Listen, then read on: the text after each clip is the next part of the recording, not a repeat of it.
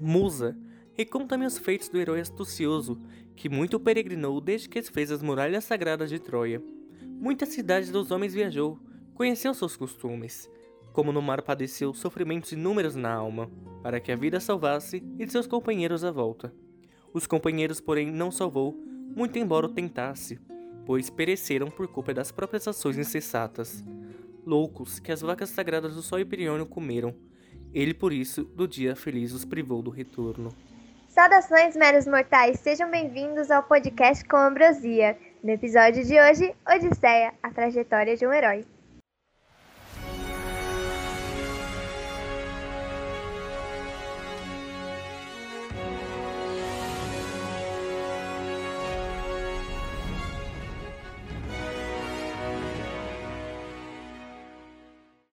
Olá, eu sou a Adri Emily.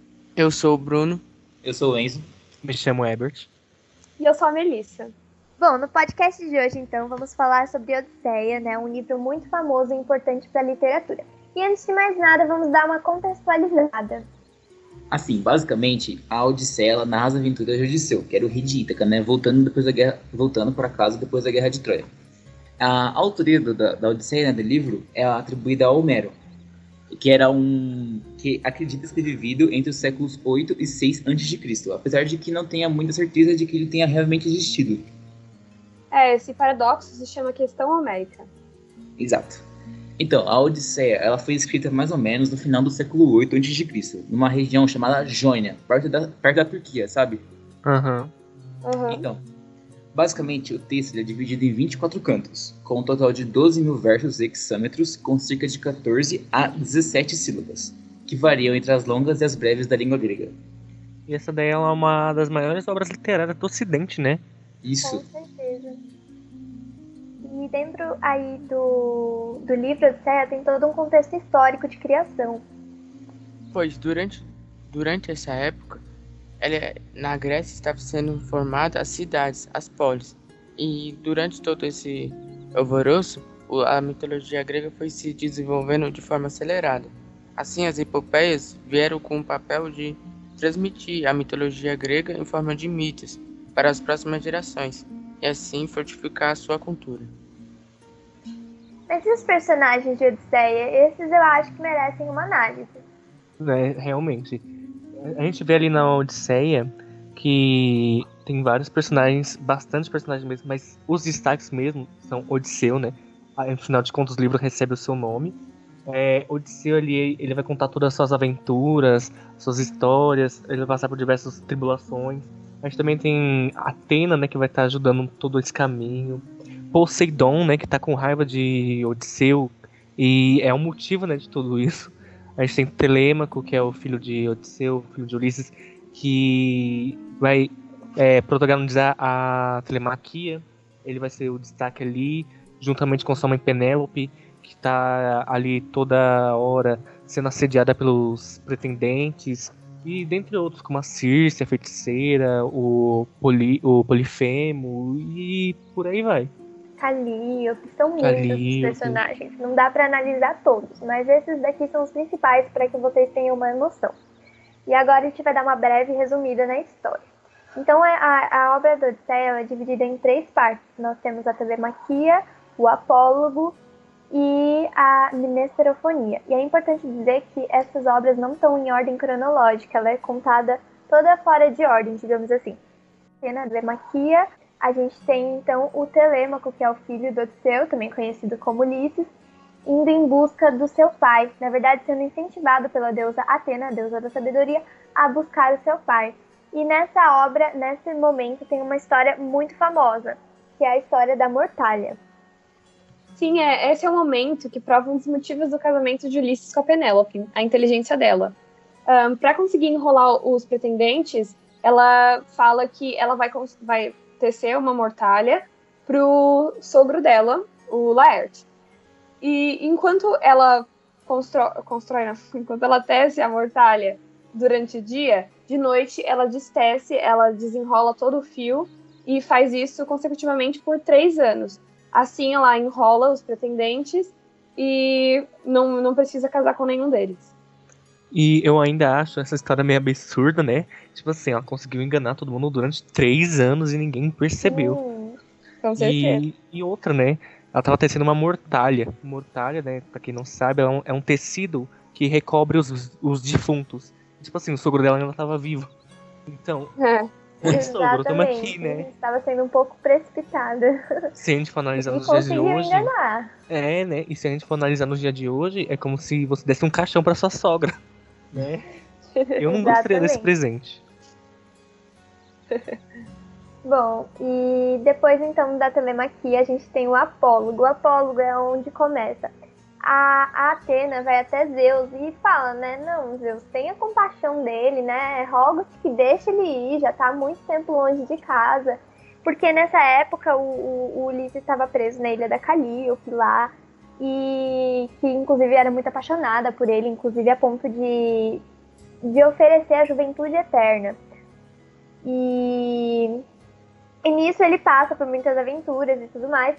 E ele tá na, na ilha do Rei Alcino. E o apólogo é o próprio Ulisses contando suas aventuras pro Rei Alcino. Então ele conta que ele passou por muitos lugares. Ele passou primeiramente pela terra dos Cícones, em Ilho.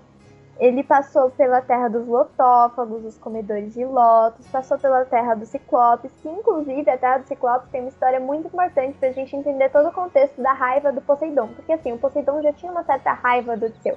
Porque o Odisseu ele era muito arrogante. Na cabeça dele, ele não precisava dos deuses. Ele conseguia fazer tudo com a mera inteligência dele. Porém, o- os deuses ajudavam ele o tempo todo. E o Poseidon já tinha uma certa raiva até que acontece essa história na Ilha do Ciclope. Alguém gostaria de comentar essa história? Sim, nessa parte eles chegam na ilha dos Ciclopes, né? Os Ciclopes, pra quem não sabem, são filhos de Poseidon com a ninfa Teosa.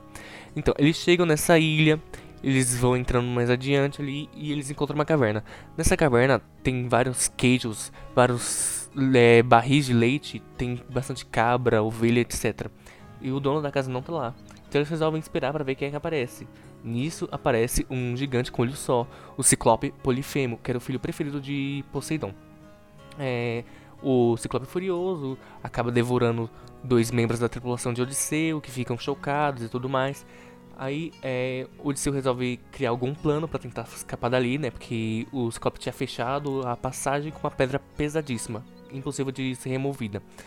Então, eles, é, Odisseu, muito sagaz, dá um pouco de vinho pro Ciclope, dizendo que era um ótimo acompanhamento pra carne humana. Nisso, o Ciclope gosta, pede mais, e vai pedindo mais, vai pedindo mais. Acaba ficando bêbado, e o vinho dessa época era muito forte. Aí ele fica feliz, né? Aí ele pergunta, como é seu nome? Aí ele fala, ah, meu nome é Ninguém.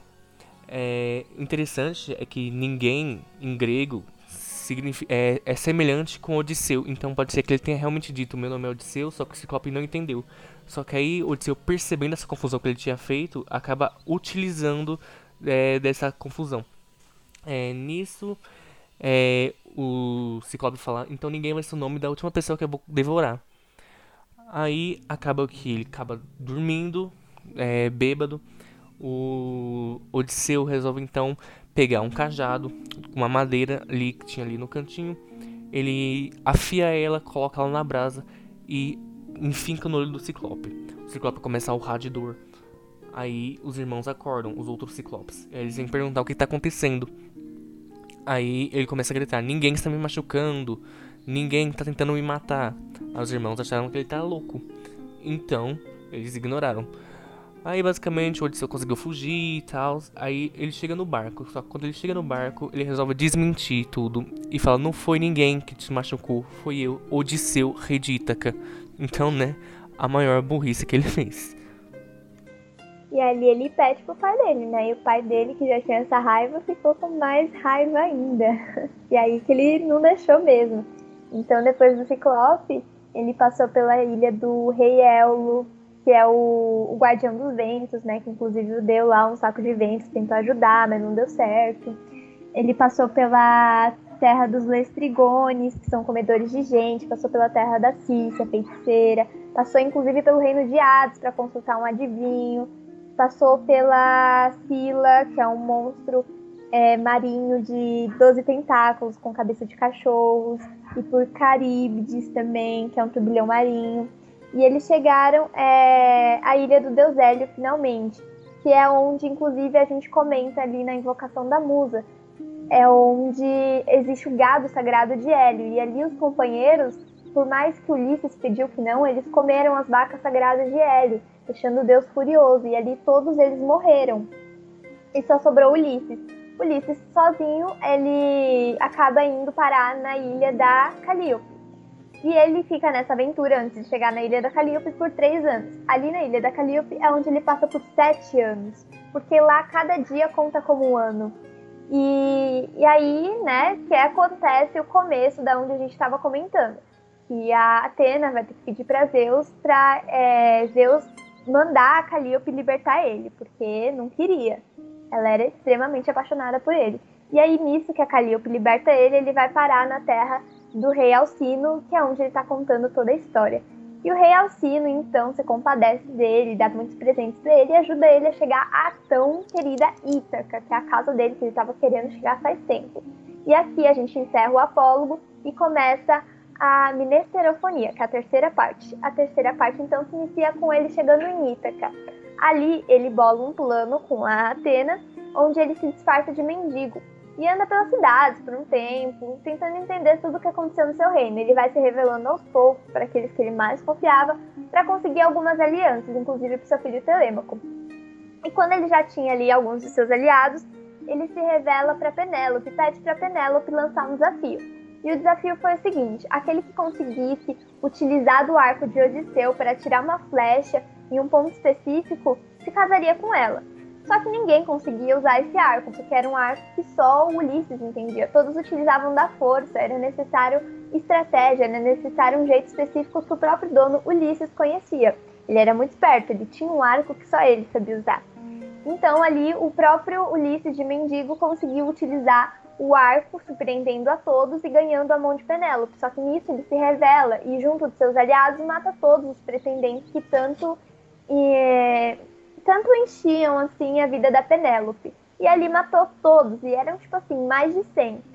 E aí que assim que ele mata todos, ele retoma seu reinado em Ítaca, e é como se fosse um final felizes para sempre, digamos assim. E assim Isso se, tudo, se, né? se finaliza, né, a história. Isso tudo só em um livro, né? Odisseia.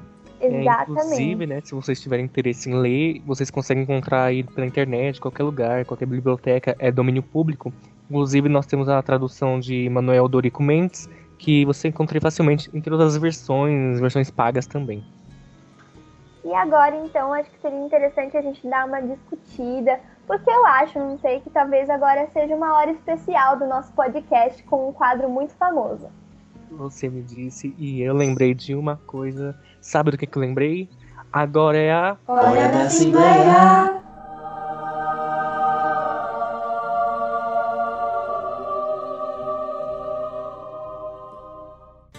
E aí, gente, o que, que vocês acharam desse livro? Vocês têm teorias? O que, que vocês acham?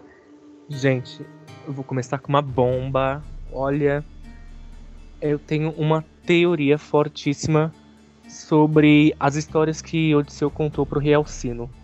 Eu acho Ai, que era tudo mentira. Tudo mentira, aquelas Mentira? histórias. Mas como assim, mentira? É. Que tipo assim, ó. Toda a história é absurda, né? Ele conta um monte de coisa assim, sem pé nem cabeça, sem cabimento. E todos os tripulantes morreram, né? Não tem Isso testemunha, não tem testemunho ocular. Ou seja, só aí você já fica assim, com o pé atrás.